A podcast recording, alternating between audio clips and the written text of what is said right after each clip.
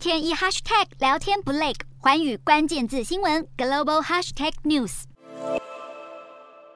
热浪侵袭欧洲，不但引发野火肆虐，造成大量经济损失，极端高温更达到致命程度。光是在西班牙和葡萄牙，今年夏天才过一半，就有至少一千七百人死于高温。长期暴露在极度高温的环境，会加剧原有的健康问题。其中，婴幼儿和老年人最容易受影响，而必须在户外工作的工人更是承担着致命风险。目前，欧洲少数国家有立法限制在过热环境的工作时数，不过多数国家并没有全国性限制。在西班牙首都马德里发生了三名工人中暑身亡的事件后，欧洲各地的工会纷纷要求欧盟执委会为户外作业的劳工设下高温工作限制。而在亚洲，同样深受高温所苦的香港，也在讨论制定相关措施保护户户外工作者，香港天文台二十四号记录到摄氏三十六点一度高温，是一八八四年有记录以来香港七月的最高温。而上水新市镇气温甚至一度高达三十八点九度，逼近香港境内最高温记录的三十九度。美国也连日出现破纪录高温，纽约州长霍楚二十三号宣布将与相关单位合作制定极端高温应对计划，短期措施包含在州立公园、游泳池等场所设立公共降温中心，制定。统一的高温供电系统，防止高温造成断电，并补助中低收入家庭购置空条，帮助民众，尤其是弱势族群应对高温带来的生活危机。